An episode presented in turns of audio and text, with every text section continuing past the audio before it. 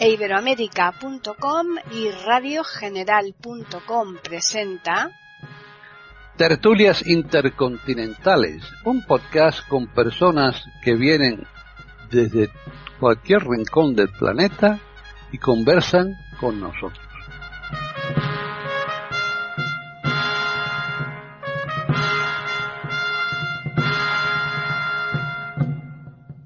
¿Qué tal? Bienvenidos un día más aquí a Tertulias Intercontinentales en iberoamérica.com.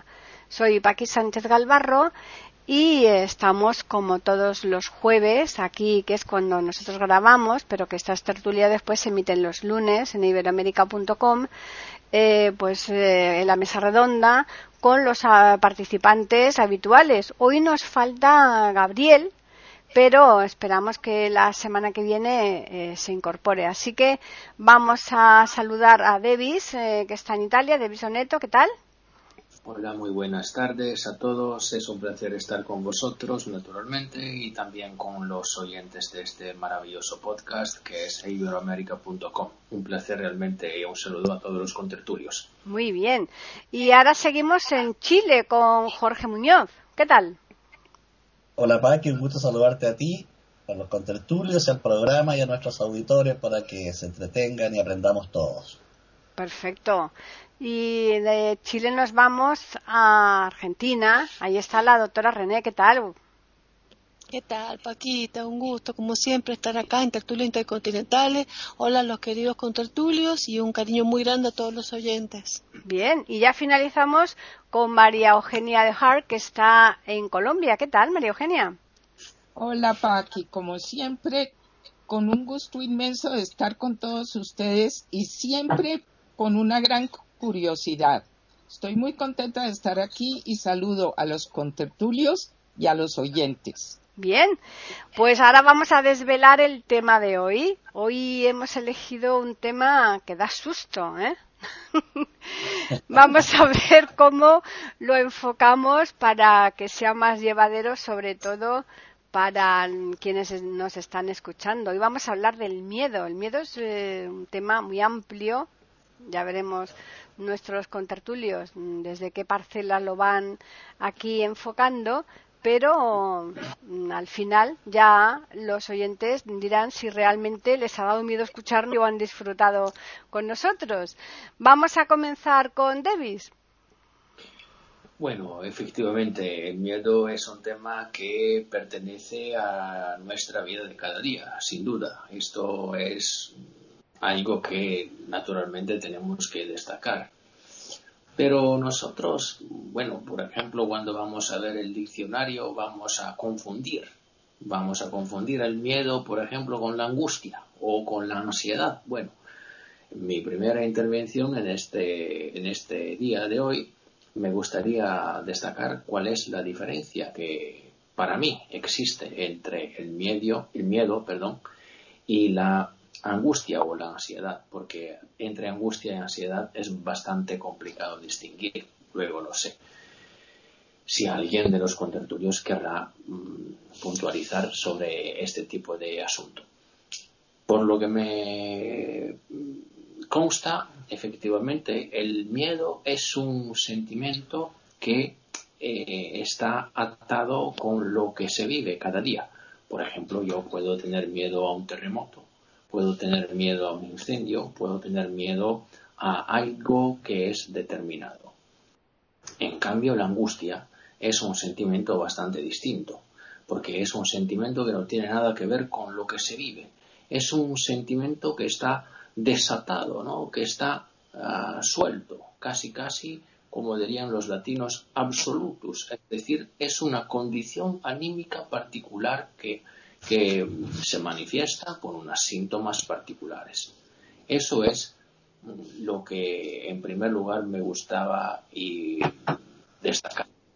Y el miedo entonces es un, algo que puede también salvarnos, es una condición que puede hacer que nosotros evitemos, por ejemplo, los peligros que tenemos eh, enfrente de nosotros, que nos ayuda a tener un estado, un, estado de ánimo, una condición anímica eh, tal que nos permita salvarnos, por ejemplo, la vida.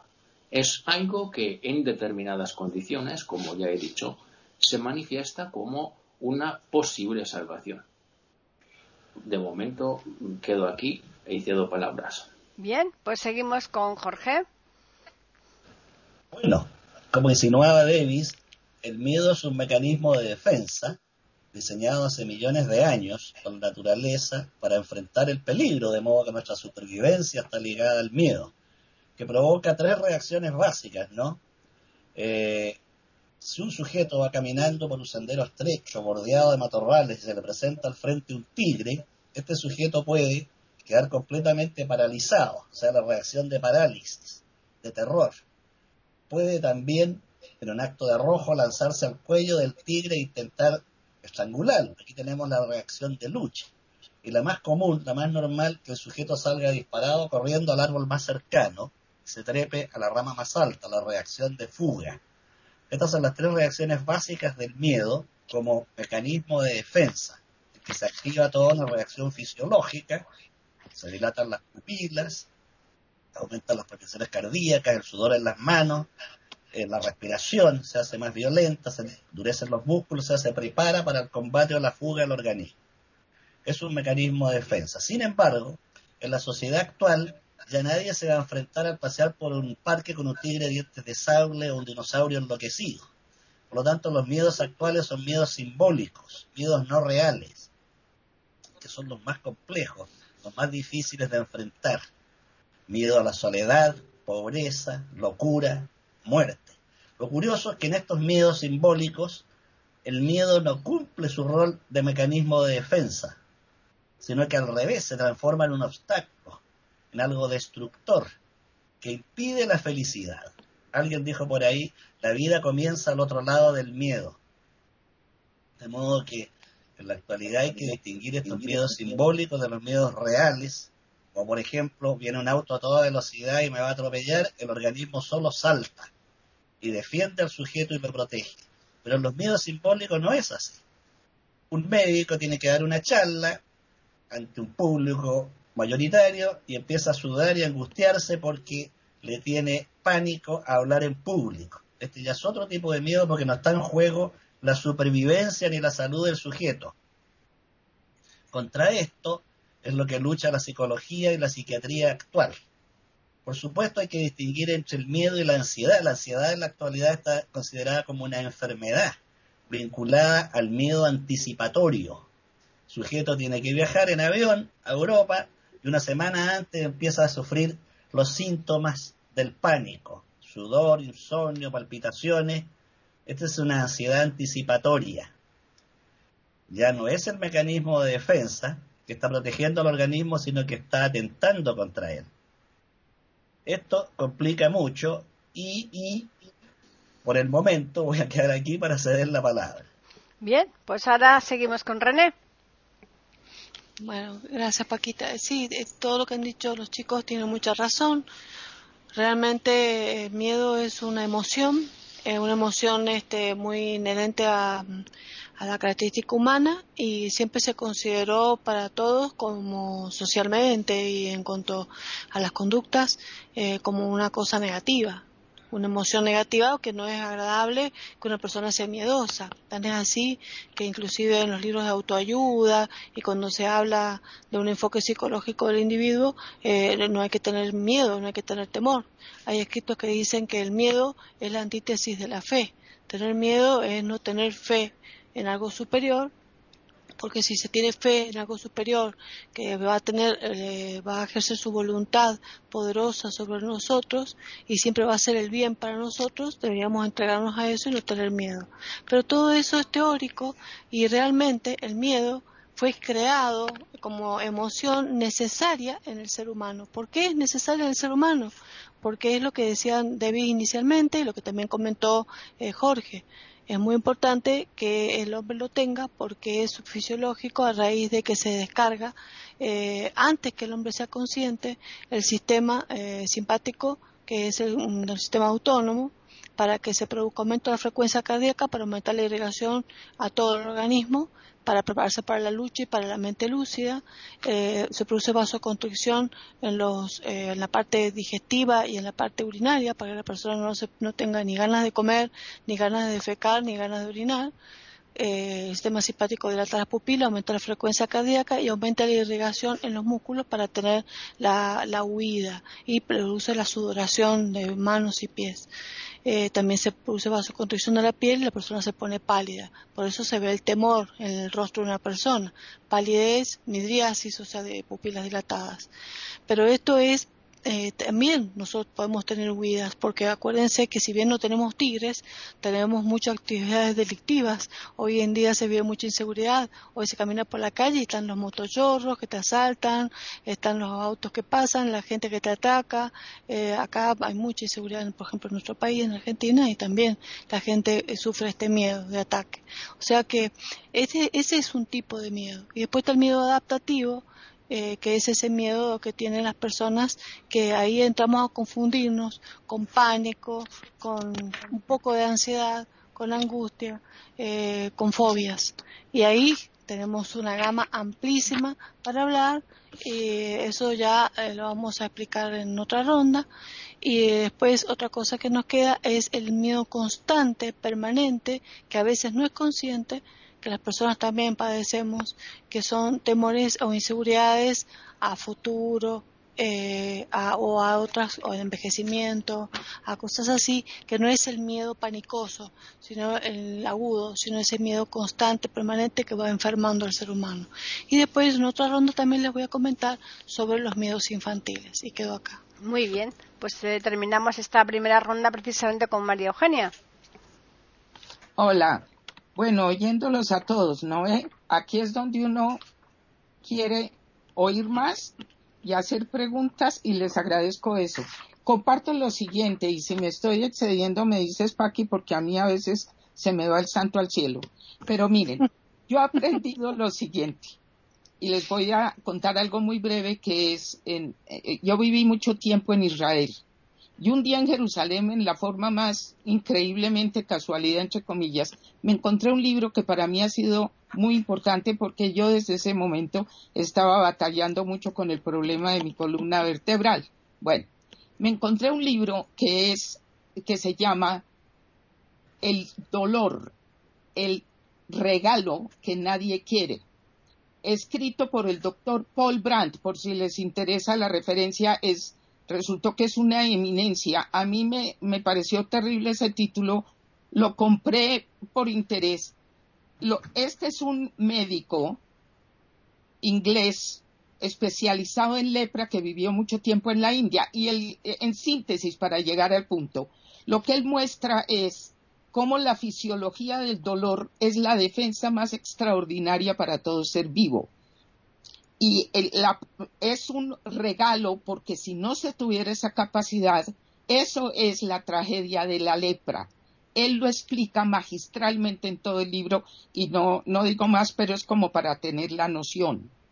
Entonces, la cosa con el dolor es algo que con el tiempo yo fui viendo porque lo que él muestra es el manejo del dolor, hay que atenderlo y se acaba la alarma y sirve como alarma no es algo que debe permanecer. Bueno, en algunos otros momentos yo me di cuenta que eso era una reflexión también para mí con respecto al miedo, fíjense verán. El miedo también es un regalo que nadie quiere. Pero yo fui aprendiendo con mis propias experiencias, pero con todos mis pacientes y sobre todo en los lechos de muerte que he acompañado.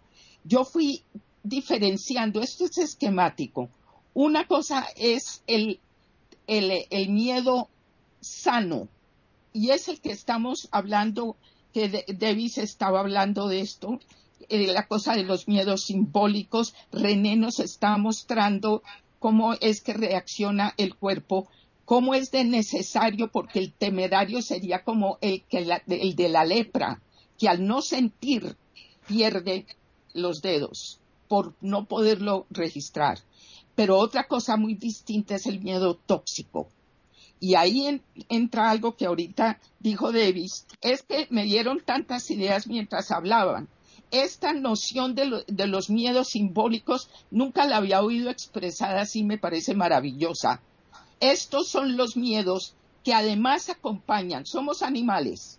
El animal necesita el miedo para protegerse, pero además no somos animales humanos. Víctor Frankl que tal vez a Jorge también le gusta tanto como a mí, si no me equivoco. Víctor Frankl habla precisamente de las posibilidades del miedo y el manejo que uno le dé. Y eso es su, gran descubrimiento de la última libertad.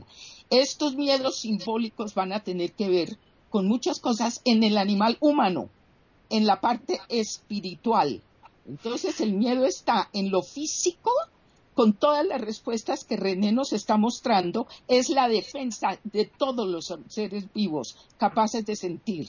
El psíquico empieza a entrar más en nosotros con conciencia y además conciencia de la conciencia, como dice Humberto Maturana, el epistemólogo. Al tener esa parte, los miedos simbólicos son otra cosa que se le agrega al miedo de defensa del animal. Redondeando la idea es que para mí entendí en mi propia realidad y luego con toda la gente que ha acompañado, entendí que el miedo como el dolor lo debemos con madurez convertir en un sirviente y nosotros ser los amos y no al revés. Esto se puede desarrollar, pero lo dejo en ese punto. Gracias por las ideas. Están escuchando tertulias intercontinentales en iberamérica.com. Bien, pues volvemos nuevamente a Davis. Sí, como ya los, los oyentes podrán oír, es un tema bastante complejo, ¿no? Que tiene mil caras y que merece muchísima profundización. Y a mí, por ejemplo, mm, me gustaría mucho profundizar un aspecto del miedo, que no es el que nos conduce a la salvación, es el que nos paraliza, por ejemplo, porque el miedo puede paralizarnos también. ¿eh? Y en este sentido, cuando el miedo nos paraliza porque tenemos temor a algo, porque un temor que tenemos sobre algo determinado es una cosa que nos impide incluso vivir, es una cosa que merece, que merece como, como, como, como mucho una palabrita. A este miedo, por ejemplo, se, dirigió eh, Franklin Delano Roosevelt cuando en 1933 tenía que invitar a los Estados Unidos a superar una crisis económica monstruosa, brutal. Y este miedo es el miedo que impedía a la gente tener confianza en un sistema económico, en una posibilidad de entre comillas, resurrección. En fin, es un miedo, como veis, que es eh, intenta impedirnos hacer lo que es básico para el hombre. Porque no se está hablando de una economía necesariamente financiera, se está hablando de una economía que era la base de las actividades del hombre. ¿eh? Así que hay que salir de, los, de las parálisis al que el miedo de vez en cuando nos obliga. Y esas parálisis, por ejemplo, pero está para mí, en mi opinión, más referida a la angustia que al miedo, era la de que hablaba un filósofo que era Kierkegaard. ¿Mm? Pero en este caso tendríamos que profundizarlo más porque es algo bastante distinto a lo que hemos dicho hasta aquí. Y entonces para mí es suficiente. Yo a mí me gusta hacer palabra. Muchísimas gracias. Bien, pues Jorge. Bueno, para el budismo, y aquí voy a tomar una perspectiva distinta, el miedo es lo contrario del amor. Y es lo contrario del amor porque surge del apego, el egoísmo y la ambición. Asimismo, de aquellos que permanecen encadenados al pasado según el budismo, esta actitud impide al sujeto tener una aprehensión clara y verdadera de la realidad y lleva a la mente a engaño. El tratamiento. El budismo hay que recordar que distingue entre dolor y sufrimiento. Para Buda, sufrimiento es optativo y el dolor es inevitable. Por lo tanto, también lleva al miedo el no aceptar el sufrimiento. Y la receta del budismo para superar el, el miedo es la meditación. Otro maestro distinto a Buda, mucho más contemporáneo, Jiddu Krishnamurti, dice que el miedo surge en y por y para la mente. Solo existe en la mente, es creado por nosotros. Y pone el siguiente ejemplo. Veamos el miedo a la muerte. Ninguno de nosotros, mientras estemos vivos, ha tomado contacto directo y pleno con el hecho muerte, porque no hemos tenido la experiencia de la muerte. Lo único que conocemos es la palabra muerte. Por lo tanto, lo que tememos es la palabra muerte. Y todos los conceptos e ideas que asociamos a muerte, que nos vienen metiendo en la cabeza desde la niñez hasta la vida adulta, generación tras generación. Por lo tanto, el miedo a la muerte, como muchos otros miedos simbólicos, no es más que el miedo a nuestras propias ideas. Dice Krishnamurti que por lo tanto al miedo no se le puede vencer, porque cuando tú luchas, resistes y enfrentas, haces un enorme gasto energético, te desgastas y agotas y no logras vencer al miedo, porque estamos luchando con ideas, ideas producidas por nosotros mismos.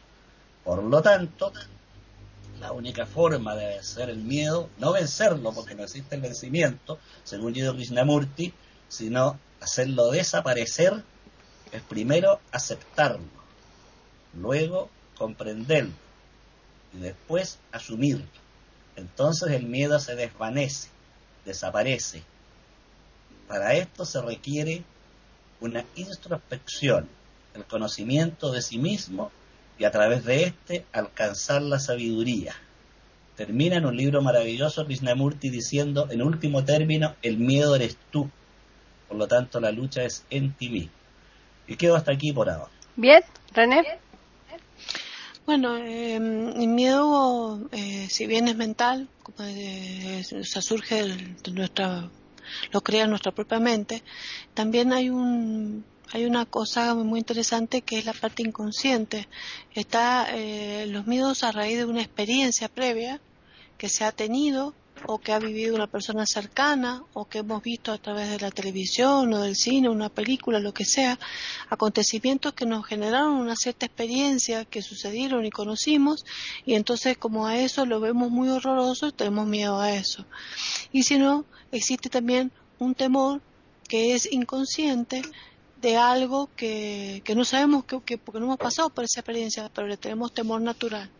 Eh, por ejemplo, eh, eh, supongamos eh, que estamos eh, eh, quietos y sentimos un ruido rarísimo, una explosión que antes nunca habíamos sentido y nos asustamos, nos sobresaltamos y empezamos a sentir como temor porque no estamos acostumbrados a ese sonido. Entonces, eh, todo lo que sale de lo normal, de lo cotidiano, de lo que nos hace, eh, nos produce estabilidad, nos genera miedo. Los miedos son múltiples. Si tuviéramos que enumerar a qué se le puede llegar a tener miedo, estaríamos, estaríamos 10 programas para explicar a qué se, porque es increíble la cantidad de fenómenos eh, que pueden ocurrirle a un humano eh, sobre el planeta eh, psicológicos, sociológicos, eh, planetarios, geográficos, geológicos, etcétera, que pueden afectar a las personas en sus relaciones interpersonales y todo, que pueden generar miedo. Así que eso no es lo, la, el, punto en sí, pero sí es interesante eso que decía Jorge, de que eh, lo que él hablaba, eh, como teoría oriental, también se practica acá en la psicología mm, occidental, para inclusive como terapéutica, ¿no?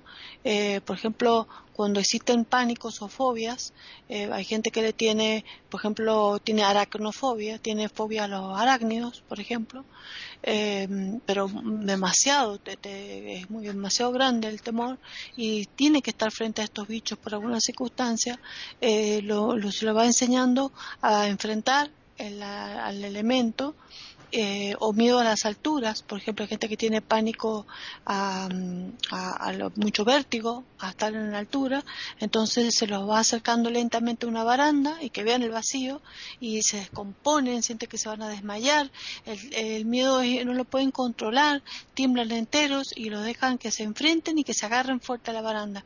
Cuando va pasando un rato le enseñan a respirar, eh, meditar o respirar o hacer un ejercicio determinado ayuda a que la persona logre controlar y cuando va viendo que a través de la baranda no le va a pasar nada, va venciendo la altura y va venciendo ese miedo. O sea, enfrentar la situación ayuda mucho a vencer esos miedos. Pero hay cosas que son, eh, por ejemplo, que no se pueden controlar, como los miedos infantiles, que el niño tiene miedo al médico, le tiene miedo a ir a la escuela, tiene miedo a, los retos, eh, tiene miedo este, eh, a, a, los truenos, a los maullidos de gatos en las noches, la pelea de gatos, a los fuegos artificiales. Bueno, esas cosas que lo asustan y que el niño no puede controlar y que los estabilizan, le provocan miedo. Entonces es muy importante la función de los padres en la familia, eh, darle mucha explicación y tranquilizar a la criatura para que el niño vaya venciendo de a poco ese miedo, como también funciona el pediatra, saber tratar al niño para que el niño no tenga más miedo a ir al consultorio. Y así con cada cosa, lo importante es irla enfrentando y elaborando. Eh, queda pendiente entonces para más adelante eh, hablar un poco más de los miedos existenciales. acá. Bien, pues María Eugenia. Ok, miren, empiezo por lo siguiente. Primero que todo, yo creo que es muy importante también, y eso para mí ha sido el reto siempre, de pasar del dicho al hecho y de la teoría a lo concreto, y en general deberían poderse unir. Todas las ideas, por ejemplo, las maravillosas cosas de Krishnamurti y de todo este tipo de cosas que son absolutamente profundas y sabias, pero a veces se pierde de vista, por ejemplo, estoy pensando uno de los casos que me tocó a mí, cuando unos padres estaban esperando un diagnóstico que podía ser y resultó ser un cáncer en su hijo de dos años. Entonces, en ese sentido, no que lo demás se descuente, pero yo también viviendo mis propias situaciones, empecé a entender por qué el dolor, por ejemplo, y es cierto, el dolor no atendido, que es la alarma maravillosa que tenemos, da lugar al sufrimiento. Entonces, el sufrimiento en ese sentido de verdad es más bien opcional, lo otro es inexorable. Pero creo que también en ese sentido, poder uno rescatar el valor del miedo, no es solamente mental como lo, lo, eh, lo, estamos viendo, eso también es en el animal humano pero en todos los seres vivos y entre más conciencia hay, el miedo es algo tan indispensable como el dolor para la supervivencia. Diferenciemos entre el miedo sano y el miedo tóxico. El miedo tóxico ya es casi exclusivamente humano. Es la parte de los miedos simbólicos. Y yo he visto que una de las cosas que no nos ha ayudado en nuestra época actual y desde hace algún tiempo, es el exceso a veces de comodidad. Una de las cosas que señala el doctor Paul Brandt con el dolor, y en el dolor yo incluyo el miedo como mecanismo de defensa, como advertencia, como alerta, que mal usado se vuelve en contra del organismo también. Pero una de las cosas que dice el doctor Paul Brandt es que al, se debería enseñar desde el principio a los niños a sentir dolor, no provocárselos, pero no que toda cosa tenga inmediatamente un tranquilizante. Y eso es una cosa que también es cierta no solo en lo físico, sino en lo psíquico. Entonces, nosotros somos los que empezamos a pensar, y tal vez mucho, bueno, esto viene de mucho atrás y no hay tiempo, pero ciertamente desde los sesentas nos queremos inventar un mundo donde podemos eliminar el sufrimiento y eso es un disparate, pero tiene que ver un poco con, lo que hablamos. Entonces, ¿qué aprendí? El miedo tóxico es el que tenemos que empezar a poder nosotros manejar. Es al que se refiere Víctor Frankl. Lo que yo aprendí es que yo tenía que quitarme el miedo al miedo. ¿Ven? No el miedo, porque yo tengo que tener algo de temor para que me alerte mi cuerpo para dónde va, etcétera. Pero para yo empezar a manejar eso, pero lo que sí me paraliza, alguno de ustedes habló, el miedo que paraliza, ese es el que yo llamo el miedo tóxico. El miedo que paraliza necesita un amo por encima de eso. Esto tiene que ver con los miedos infantiles de los que ha hablado un poquito René también.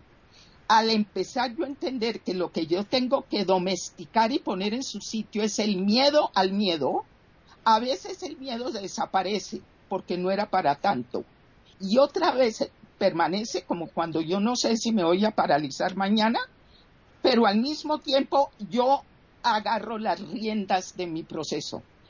La cosa solamente abstracta e intelectual, cuando uno está al lado de la persona con la situación concreta, como los padres con el chiquitín, y no duró mucho ese niñito, entre otras cosas, ahí no va a servir solamente pensar en el mindfulness y en tratar de centrarme y en entender, aunque eso también sea cierto. Pero como me dijo una paciente una vez, es que el problema es que el dolor duele. Y, y, pues sí, ¿ven? Entonces es muy importante que esta tenga las raíces intelectuales importantes del tema, pero entendamos que lo que toca concretamente, no solo a los seres vivos, sino a los animales, a los animales pensantes y a los animales conscientes de su conciencia que venimos siendo nosotros, tenemos que darle un lugar a la parte que puso a la señora a decir, el dolor duele. Lo que estoy diciendo yo es que lo que tenemos que hacer, por eso yo hablo del lenguaje de la cordura, que para mí es el lenguaje de la madurez para poder salir del miedo tóxico a lo que yo llamo el miedo sano, el dolor sano, se necesita madurez. Y la madurez empieza cuando un adulto se acuerda de que no sabe, que no sabe, no sabe nada y tiene que empezar a profundizar en todo. Ahí empieza un poco la madurez. En ese sentido, y cierro con esto, todo lo que se ha expuesto aquí, que es muy intelectual, lo de Krishnamurti, por ejemplo, la parte budista y tantas otras cosas que podemos decir, es indispensable también, pero no va a ser lo que va a cumplir una función sanadora en el momento en que hay que darle un lugar también al dolor, al sufrimiento. Con eso cierro. Bien, están escuchando tertulias intercontinentales en iberoamérica.com. A mí me gustaría ver si alguien de los contertulios me saben explicar la diferencia que hay entre el miedo y pánico y por qué hay personas que no tienen en absoluto miedo no tienen miedo a nada, o al menos eso dicen. Así que vamos a empezar. personas que no tienen miedo a nada, Paqui, eso es falso. bueno, pues ahora me lo cuentas. Eh, empezamos empezamos con. sobre eso, muy acabado. Bien, vamos a continuar con Davis. Bueno, la verdad que la diferencia entre miedo y pánico es bastante sutil. Yo, sinceramente, mm, individuarla con, con gran precisión en este momento no sabría hacerlo. Lo que sí eh, me interesa un momento volver a lo que dije antes para matizar un poquito más la diferencia que hay entre el miedo y la angustia. Esa sí que es una diferencia que me, me toca mucho, me está mucho en mi vida. Porque, por ejemplo, el miedo es una situación, ya lo dije, ya lo han dicho perfectamente los contertulios, es una situación muy determinada, que, se vive no diariamente, pero casi. ¿eh? Es una situación muy determinada que está entonces relacionada con una situación determinada, con un, con un peligro determinado. La angustia es algo, eh, es algo más general, por ejemplo. Y el pánico yo creo que es una, un, sentimiento que puede apretarte más que, el miedo. El pánico es un, sentimiento que para mí también está bastante determinado, que ocurre en muchas situaciones de nuestra vida. Por ejemplo, cuando una persona, no sé, está cerrada en un ascensor, puede ser que tenga pánico porque tiene claustrofobia, porque padece claustrofobia. Eso podría ser una forma de pánico. Pero, como digo, efectivamente, en la psicología todo esto no está perfectamente matizado y va a depender de la opinión de cada experto que se ha permitido expresar en este, en este tema. Y voy a concluir diciendo que este miedo, mm, no claro lo salvífico, pero lo que es tóxico, como justamente ha dicho María Eugenia, hay que aprender a gestionarlo. Este es el ejercicio que tenemos que aprender y no es un ejercicio fácil. ¿eh? El miedo, ya lo sabemos, es muy difícil de gestionar. Y para hacer esto tenemos que tener muchísima fuerza, tenemos que tener una muchísima tranquilidad y eh, sabiendo que efectivamente en unas circunstancias puedes también salvarnos. Y yo, para, yo creo que es suficiente así. Cedo palabra. Muchísimas gracias. Jorge. La diferencia, que después la irá a aclarar con mayor detalle René, entre miedo y pánico, es que la crisis de pánico es un trastorno mental, que puede ser pasajero o crónico, que puede ser más o menos agudo, como la mayoría de las afecciones. El miedo, en cambio, como vimos, es un mecanismo de defensa, que los miedos simbólicos y existenciales se despierta sin que haya una amenaza real. Es como la alarma de una casa en que no hay ningún ladrón, pasó un gato corriendo y la alarma empezó a aullar. se hay una sobrereacción del sistema orgánico, de la amígdala cerebral, pese a que no hay peligro para la supervivencia del sujeto. Creo que se ha confundido aquí el tema del miedo con el tema del dolor y el sufrimiento. Aquí estamos hablando del miedo. El dolor y el sufrimiento es otra cosa. Un sujeto puede sentir un terrible dolor de muelas, estar aislado en el campo donde no hay ningún dentista y no sentir ningún miedo pero sí tiene un terrible dolor. Entonces no hay que mezclar aquí estos miedos porque lo que dice Krishnamurti se refiere al miedo, no al dolor. Y precisamente Krishnamurti lo que dice es que hay que enfrentar el hecho, pero enfrentarlo en el ámbito donde corresponde, que es en el ámbito de los pensamientos.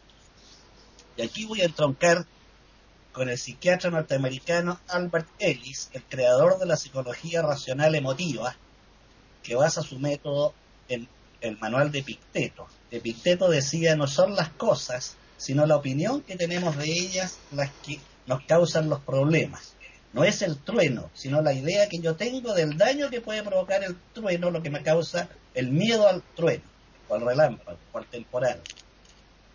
Y dice entonces Albert Ellis que detrás de todo miedo hay una idea anterior, una creencia. El sujeto que cree que la mirada burlona de otro lo va a dañar, va a tener miedo a las miradas burlonas. Pero ese miedo tiene como causa una idea. Y entonces Albert Ellis creó un catálogo de lo que llamó las ideas irracionales, que son las que en último término nos provocan los miedos y nos hace difícil la vida. Este catálogo es bastante largo, no lo voy a enumerar, solamente había de ejemplo, dice que una de las grandes ideas racionales es creer que todos debemos ser queridos y aceptados. Y en realidad eso es absolutamente falso, dice. Perfectamente podemos ser detestados por mi vecino o puedo caerle muy mal a mi colega del escritorio del frente. No tengo por qué ser aceptado y querido por todos. Esta idea racional nos lleva a temores y a traspiés en la vida. Está bien querer ser aceptado, pero no por todos. Otra idea racional es querer tener éxito, triunfar en todo, sacar las mejores notas del curso, y eso es absolutamente irracional e injusto, pero lleva a la persona a sufrir si no llega con el primer puesto porque la familia y el padre lo va a reprender. Por lo tanto, para Ellis, la emoción tiene detrás una idea, una idea fundante, y aunque parezca increíble, puede durar milésimas de milésimas de segundo la idea, pero siempre está detrás una idea. Por el momento voy a quedar aquí. René. Bueno, yo para contestar la pregunta que hiciste, eh, Paquita, me parece, eh, o sea, al miedo es una emoción donde uno, eh, que puede ser consistente o no, frente a un acontecimiento que ocurre y que uno siente y, o percibe de que le puede provocar, le puede afectar. Psicológicamente, físicamente, este, eh, en el futuro, en el desenvolvimiento de la vida, lo que sea. No importa la causa, porque como dije, son innumerables las causas de miedo, pero lo importante es que hay un hecho que acontece y que es real que la o, que no es real, pero que la persona siente que está ahí eh, como peligro para la, para su eh, mm, su discurrir, digamos, para su necesidad de, tranquilidad eh, dentro de su seguridad o inseguridad, que en este momento hay una inseguridad, en ese momento frente a ese, a ese miedo. Por eso tiene miedo. Ahora, el pánico es una reacción distinta, es una reacción donde puede una persona vivir una situación inesperada en un ambiente eh, haciendo una, una actitud eh, totalmente exagerada, bien panicosa, exagerada, eh, sobre un ambiente donde no tiene ninguna explicación que suceda. Por ejemplo, una persona va caminando por un, por un supermercado y de golpe este, el supermercado es demasiado amplio, demasiado grande, y, tiene un, sufre agorofobia y ve, mucha gente y sufre xenofobia y de golpe empieza a sentir que se descompone y que se, empieza a sudarle todo el cuerpo, se paraliza y hasta puede llegar a gritar y hacer un escándalo terrible y la tiene que asistir y todo porque se, hasta se puede desmayar.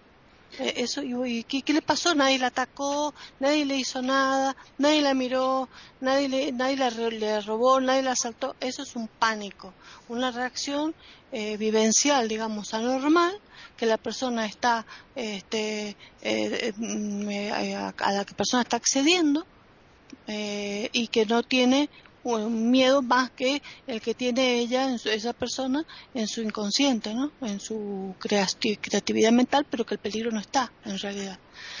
Eh, lo mismo pasa con las fobias. Por ejemplo, hay gente que es táctil eh, fóbica o táctil reactiva, toca tierra o toca barro eh, o toca algo que se le pega en las manos y empieza a sentir una sensación totalmente desagradable y hasta puede hacer una reacción de pánico.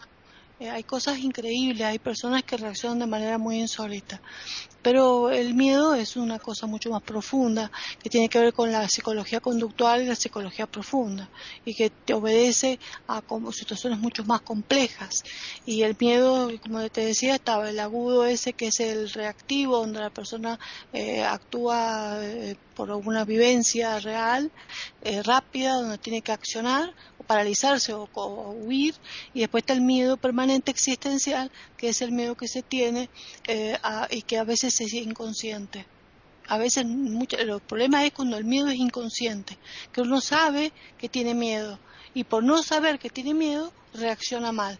Agrede a otro, agrede a un familiar o se comporta mal en una reunión, este, porque tiene miedo de perder afectos, o tiene miedo de, perder el cariño de los hijos, o tiene miedo de envejecer, entonces cuando empieza a sentir que pierde capacidades físicas porque va envejeciendo, y se pone violento y reactivo con los jóvenes, o trata de demostrar que tiene razón, imperando sobre los demás para no demostrar que realmente está perdiendo velocidad o está perdiendo actualizaciones, o lo mismo le pasa al profesional que se enfrenta a una charla, tiene miedo de quedar en ridículo y no demostrar que es un genio, que es una persona admirable, todos quieren brillar. Entonces, de acuerdo a las, a, las, a las medidas y a los parámetros que cada uno se ponga de sí mismo, eh, va a tener miedo si siente que no va a lograr ese éxito que se ha propuesto.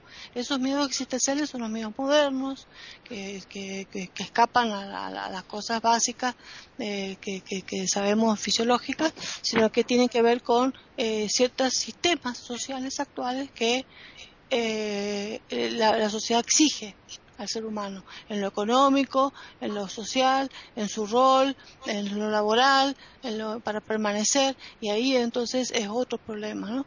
Entonces por eso le digo que es bastante compleja la cosa, y ahí en ese caso la persona tiene trastornos del sueño, trastornos de, físico, y esos miedos son los miedos tóxicos, que comentaba también Eugenia, que es este, eh, que hacen que la vida sea una persona malhumorada, que, que tiende a enfermarse, alterar su sistema inmunológico, alterar eh, su sistema este, digestivo, eh, alterar trastornos de conducta.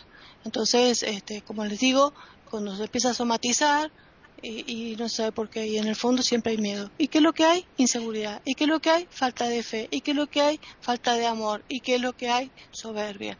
Y aunque ustedes no crean, como les digo, pasa por lo ético, por lo moral, por lo complejo, por este, por la fe, por un montón de, de situaciones que tienen que ver con la existencia humana.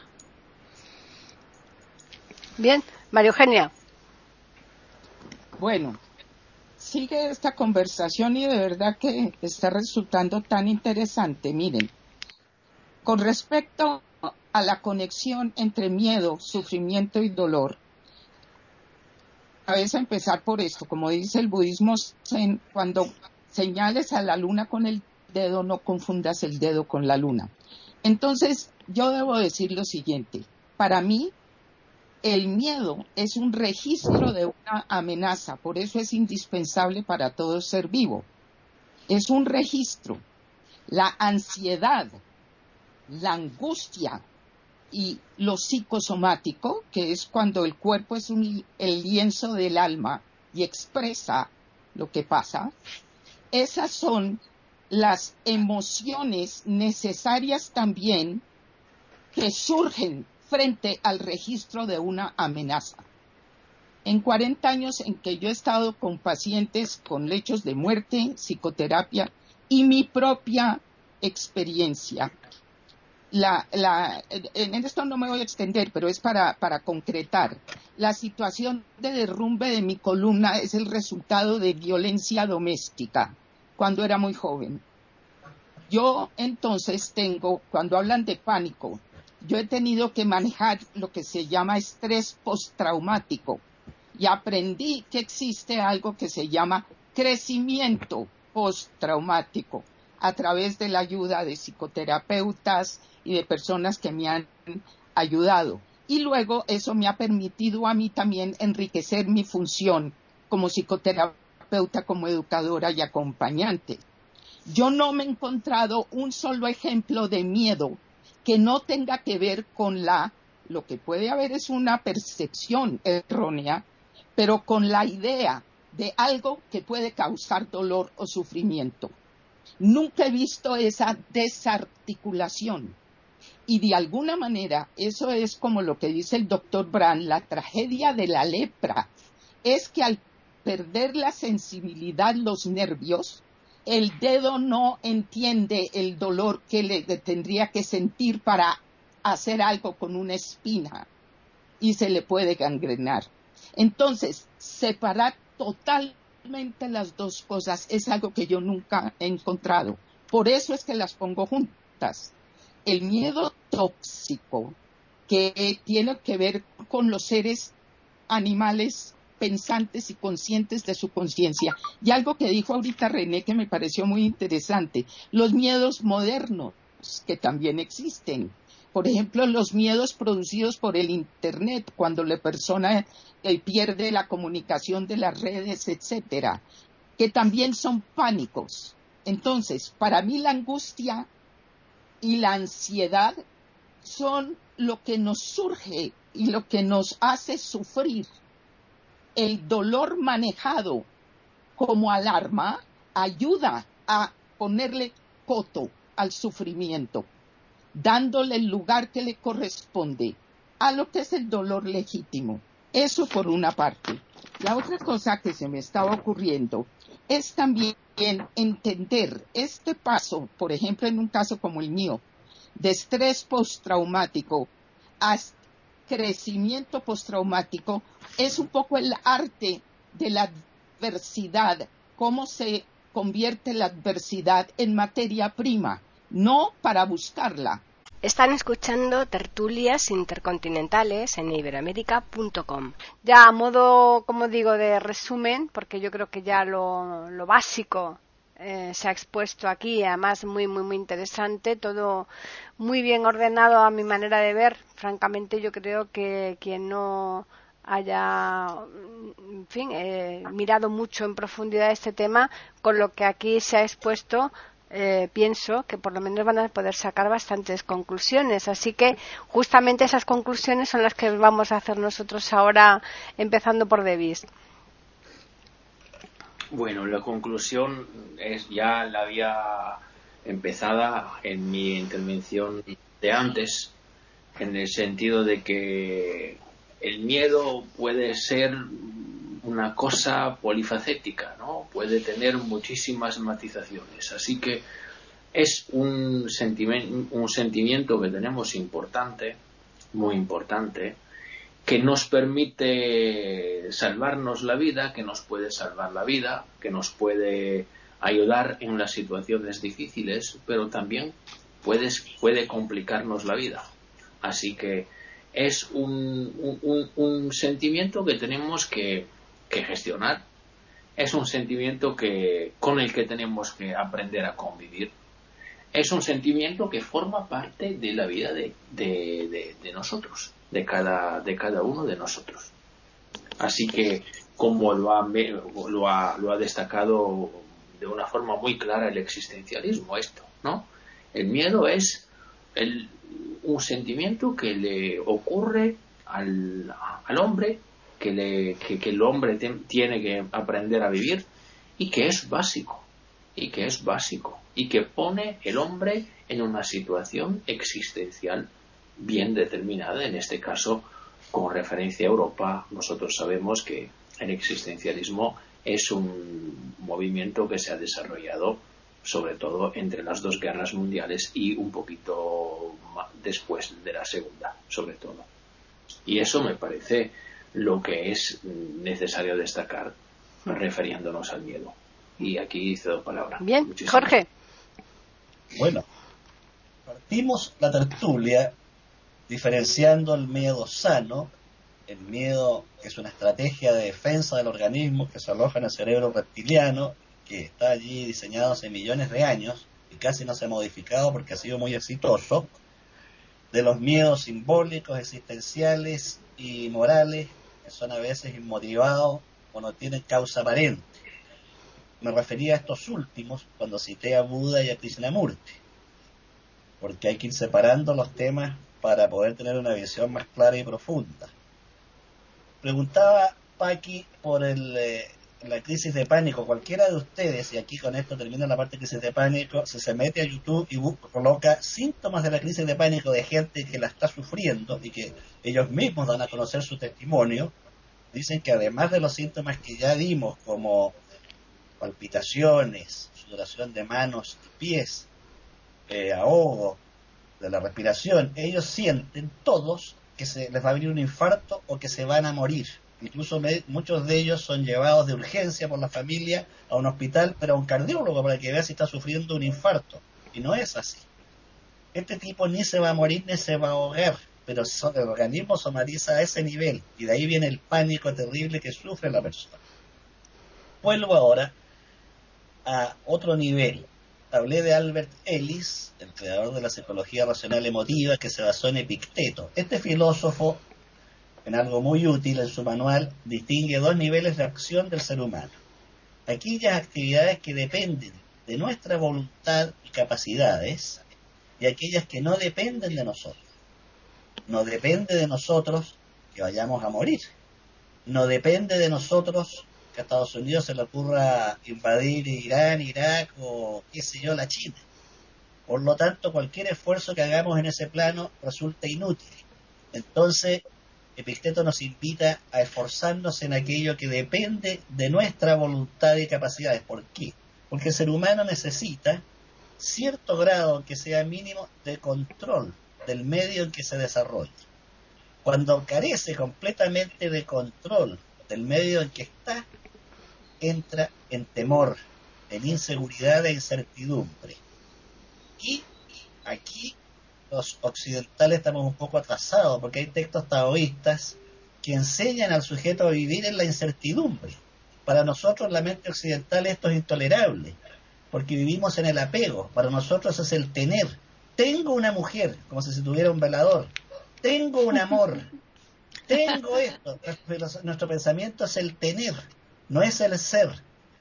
Por lo tanto, no sabemos vivir en la incertidumbre. Y esto también es fuente de miedos existenciales, que por el momento quedo aquí porque terminó mi sonata. Muy bien, muy bien.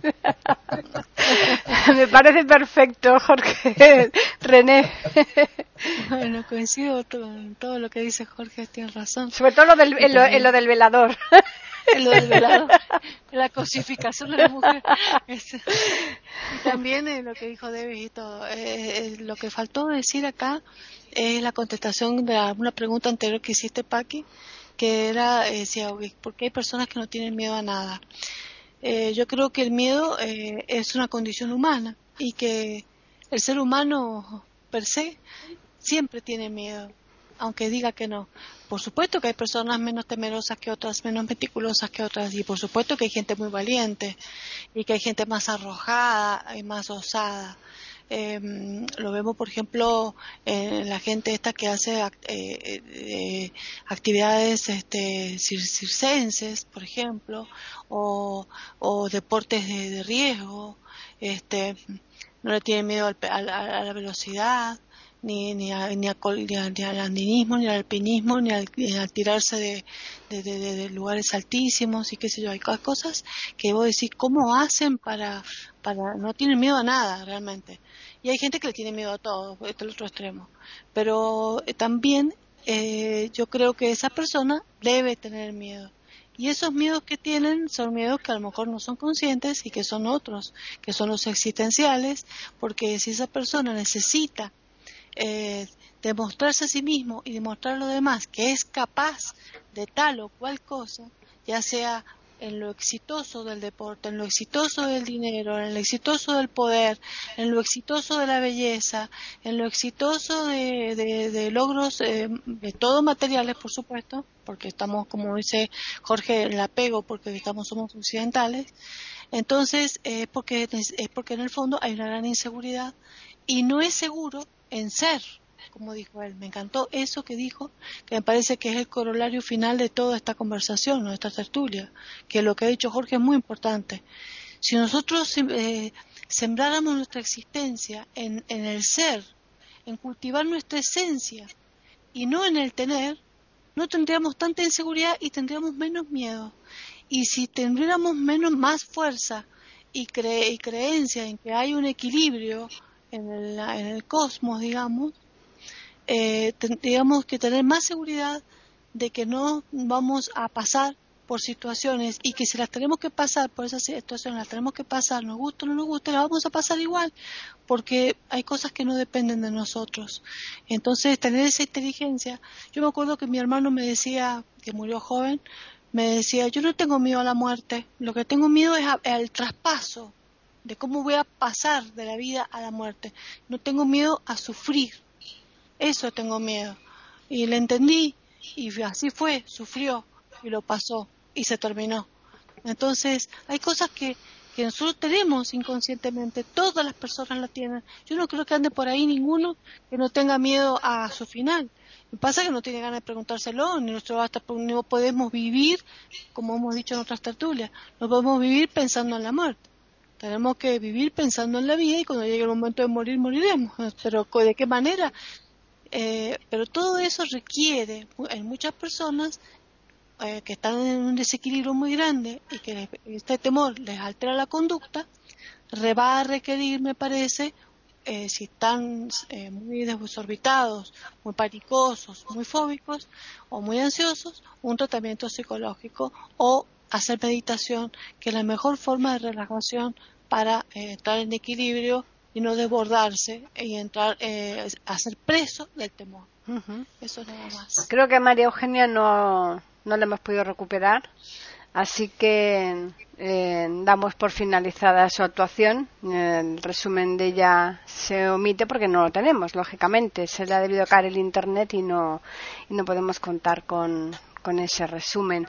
A mí sí que me gustaría ya, para finalizar, decir que el em, eh, cuando se tiene miedo no siempre se sabe eh, cómo se va a reaccionar. Dependiendo del momento en que uno se encuentre, no siempre reacciona de la misma manera. Yo eh, recuerdo cuando yo daba clases que una compañera mía le, le, robaron allí cerca del colegio y otra le dijo, pues hija, yo no sé cómo tú le has dado todo lo que tenías y tal. Desde luego, si me roban a mí, yo desde luego, vamos, me lanzo contra la persona y tal y que cual.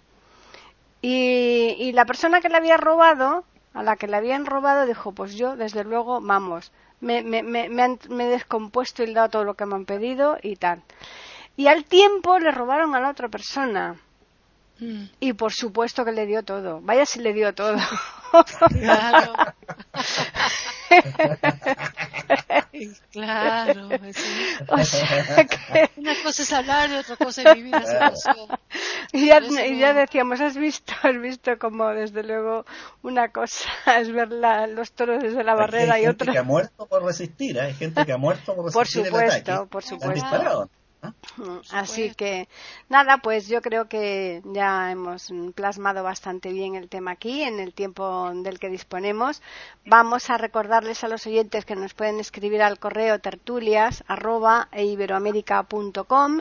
También tenemos un Twitter que es eiberoamerica con las iniciales EI y la A de América en mayúsculas. Agradeceros como siempre a los que habéis estado aquí, a Gabriel que esperamos que la semana que viene se vuelva, se incorpore y a los oyentes decirles que contamos con ellos. Aquí el lunes, si Dios quiere, tendremos en iberoamerica.com una nueva tertulia intercontinental.